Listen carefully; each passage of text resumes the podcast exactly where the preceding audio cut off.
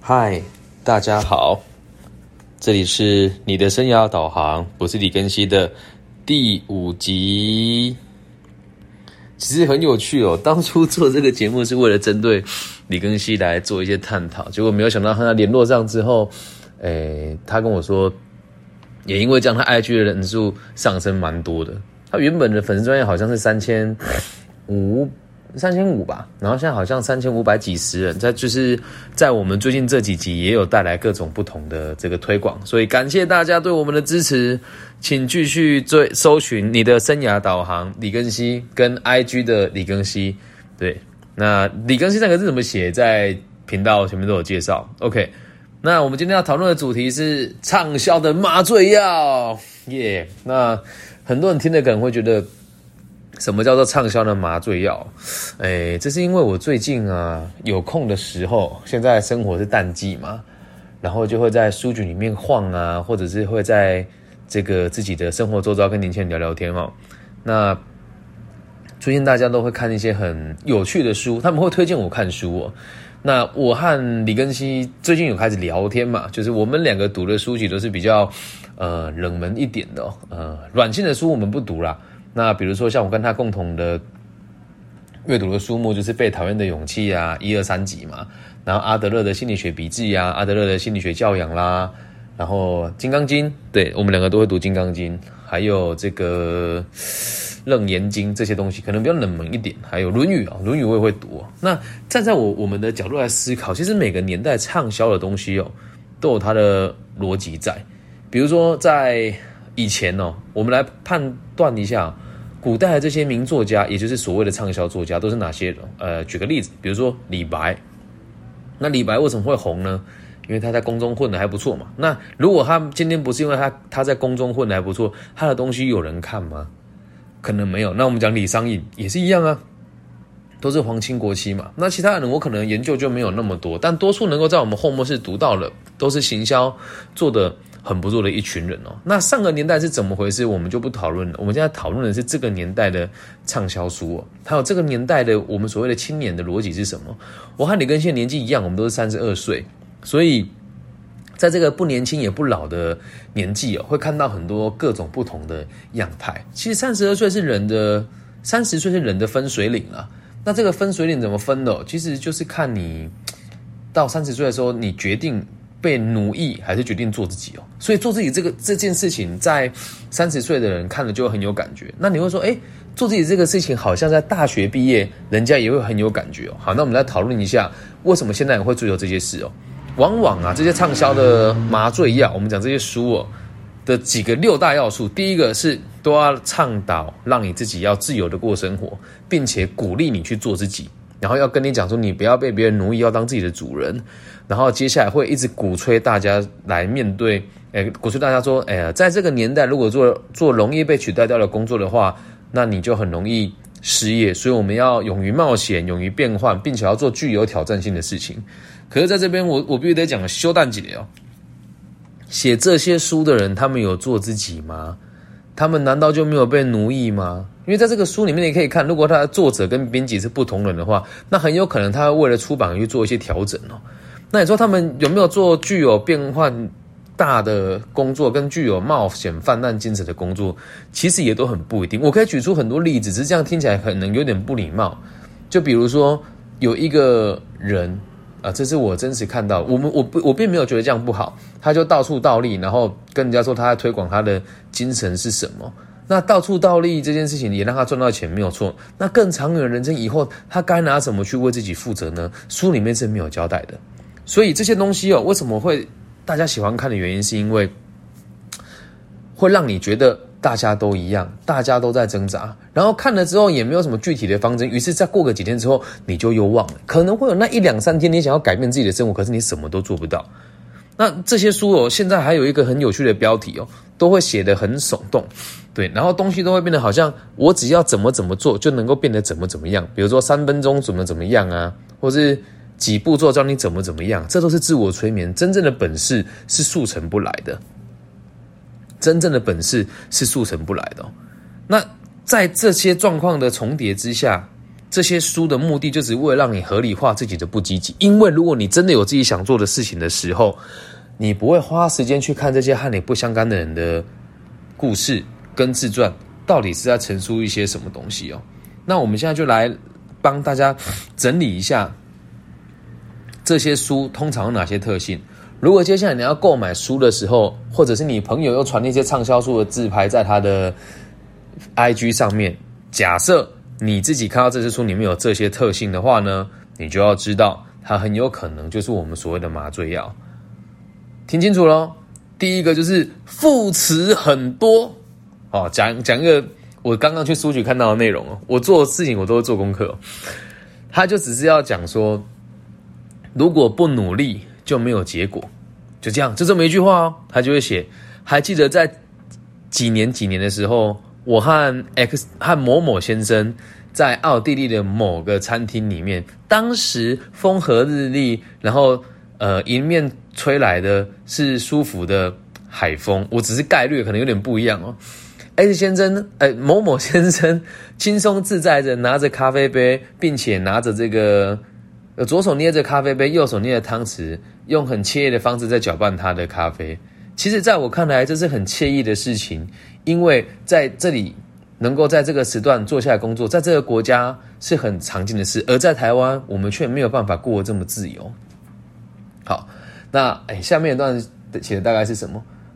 我对他笑了笑，点点头。当时我并不认识他，我问他：“您在这边生活吗？”他很有他很有礼貌的绅士的回答我是啊，我又问了他，那你一个月薪水多少呢？他讲多少忘记了哈，然后他就他就然后我就说我对他的这个行为露出露出羡慕的眼神，那哎然后然后某某人微笑的跟我说，如果你愿意的话，你也可以选择自己的生活啊。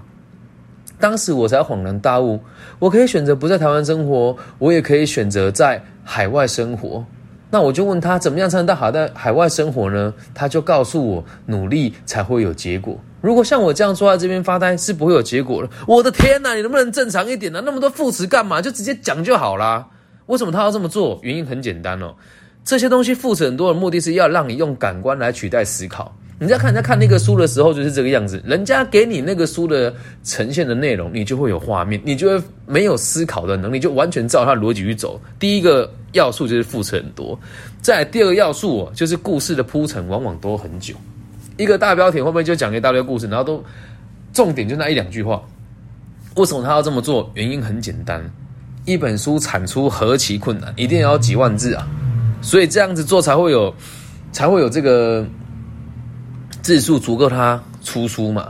所以当你在看一个书的时候，如果你是脑袋清楚的人哦，你会去看这个书的内容里面有没有很多值得你思考的地方。如果没有，你看小说就好了，你看漫画就好了。你买那个书画有意义吗？没有啊。再来哦，第三个特性哦，这些书呢，仔细看都很没有内容。那我怎么会讲很没有内容？你就会看他一句话里面就废话。特别多，我们讲前面副词多，故事铺陈久，这都无所谓。有时候多来多去，就为了讲几个重点而已。那至于哪些书，我就不提出来看了。那我们有机会看到，也可以去思考。你在看的时候，去想一想，这个东西是内容，还是只是一个不必要的陈述？为什么要这么做？因为有内容的东西要思考，大家根本就不想看呐。就很像我们习惯的阅读的东西，看 YouTube 书的话，大家就是听了看了，我们就照单全收嘛。所以大部分你在 YouTube 看的知识型的这些这些人的流量都不是那么的高。比如说啦，讲一个比较坦白一点的，吃屎哥流量高不高？很高啊。那他如果像我自己之前会看那个大陆的这个知识型的 YouTube 的的这个影音创作者叫做剑客行，东西很深，也没什么人看。所以第三个要素就是仔细看都很没内容，没有内容的东西不需要思考，大家才会去买它。在第四个标，第四个这个要素，就是标题通常都很耸动，什么百分之几的人输在什么地方，对，然后什么什么这个也还除了耸动之外，还有标题都会让人家觉得，哎，好像很讨喜，很很适合这个年代的年轻人哦。我来讲一讲，比如说像什么，哎，我就说大概啊，这个世界很可爱，但你要很烦。你不能，你可以选择人生，但哎，你可以选择人生，你不能决定出生，对。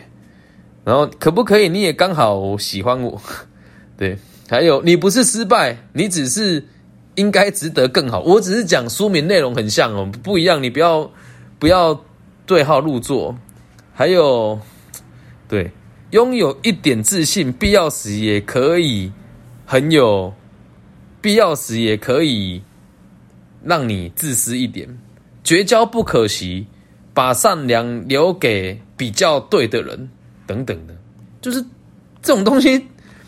这个标题都是让你拿了回家就是一个小标，你可以自拍，然后分享跟大家讨论。好，那比如说就讲一个，诶，我们自己读的东西哈，情绪勒索这本书，我觉得诶做的很好。可能他的中文翻译，我觉得也都看得很懂，但是因为他的标题很耸动，所以当时李根熙在看读书的时候，很多人就会这样子来，但他们从来都不看这些书，所以标题通常都很耸动，这是第四个要素。然后第五个要素哦，都是由很多小篇章构成的，中间是完全不连贯的，知道为什么吗？因为要连贯写起来很麻烦，于是就一个短篇一个短篇一个短篇，然后你仔细看哦。这些东西多数都是从大陆的某一些网站没有太大的改变贴过来的啦。我只是讲啊，我看到的东西，我并没有说是哪些书，请大家不要对号入座。然后最后这件事情也很有趣啊，求求大家哦，以后买书的时候你要看有没有这样子的特性。我只是说我看到很多都有这样子的特的符合这样的特性，并不是说这样不好。最后一个第六个哦。封面有人脸，然后标题用手写，哦，这样就可以想到很多书了哦。对，我并没有说这样子不好了。那你知道我什么会这么做吗？而且这些人出现的书哦，诶，通常哦，他都会说他是畅销 Top 级哦，但真的有那么多人买吗？我不知道。好，那为什么他要这么做？因为这个东西如果看到是一个人的脸哦，这些不理性的粉丝才会购买啊。我们这样子的人，理性的消费者，我算理性的消费者啦。那我不是李根熙的，我这个不是李根熙的作者，就是现在录音的这个我的收入，嗯，我觉得算是中阶的。但是你要我花钱喝星巴克，我是不愿意的。原因很简单，我喝水就好，我为什么要喝星巴克？所以这些东西，像会喝，并不是说他是不理性的粉丝啊，只是很多人喝咖啡，你平常也没这个习惯啊，但就拿了它觉得很屌，觉得很酷啊。回到书上面也是一样啊，这个都书买回来就啊，我支持那个谁谁谁，我买了这本书，你真的会看里面的内容吗？我相信是不大会的。那这一二三四五六这六个不同的特性，就很有可能你在买书的时候，只要它符合这六个的的状况哦，它就很有可能是我们所谓的麻醉药。都只拿来自我催眠的而已，这样能够理解吗？那至于要怎么做，当你的人生迷惘的时候要怎么做？我告诉你，绝对不是买畅销书回来看，绝对不是。你要做的事情只有一个，把现在当下的手边的事情做到最好，然后再决定自己要不要留在这个地方，那才是所有解决问题的关键。这样能够明白吗？在未来的几集，我们可能就会出更多相关的东西，告告诉大家在迷惘的时候该怎么做。可是，在此之前，我们一定要有判断是非跟资讯的能力。这样了解吧？好，那今天讲了这么多，这个我们从负面的角度去剖析这件事情，现在讲一些正面的东西哦。假设大家愿意的话呢，我们可以来读以下几本书。如果在这个频道读的人多，哎，我等下会联系李根熙，请他在他的粉丝专业跟他的 IG PO 一个文章，说，哎，请问您是 Parkes 的听众吗？你想要听我们分享哪一本书呢？好，那这里面有几个选项哦。第一本书，我推荐的是《斜杠青年》，对你现在听起来可能会觉得叮叮当当，因为我在一边打字啊，《斜杠青年》哦。然后第二本书呢是《被讨厌的勇气》。第三本书呢是《田与权力》，这几本书都是可以让你得到很多不同的心得的书啊。然后第四本书嘛，叫做是《这个世界没有欠你》。对，目前这几本书是我看过，觉得对年轻人的生涯方向会很有帮助的。如果你自己是老师的话，在采购的时候也可以去考虑这四本书。至于你现在看到很多公部门采购的书也有这样子的特性，我必须得讲，我觉得他们做的是正确的，因为这个是年轻人的潮流的东西，才能吸引他们进来。但是要记得一件事情，是我们不能让年轻人失去了思考的机会还有能力。所以，如果你现在在挑书，或者是看到你朋友在挑书，或者是看到他拿书来自拍。就把这个 p o d c a s 分享给他听一听吧。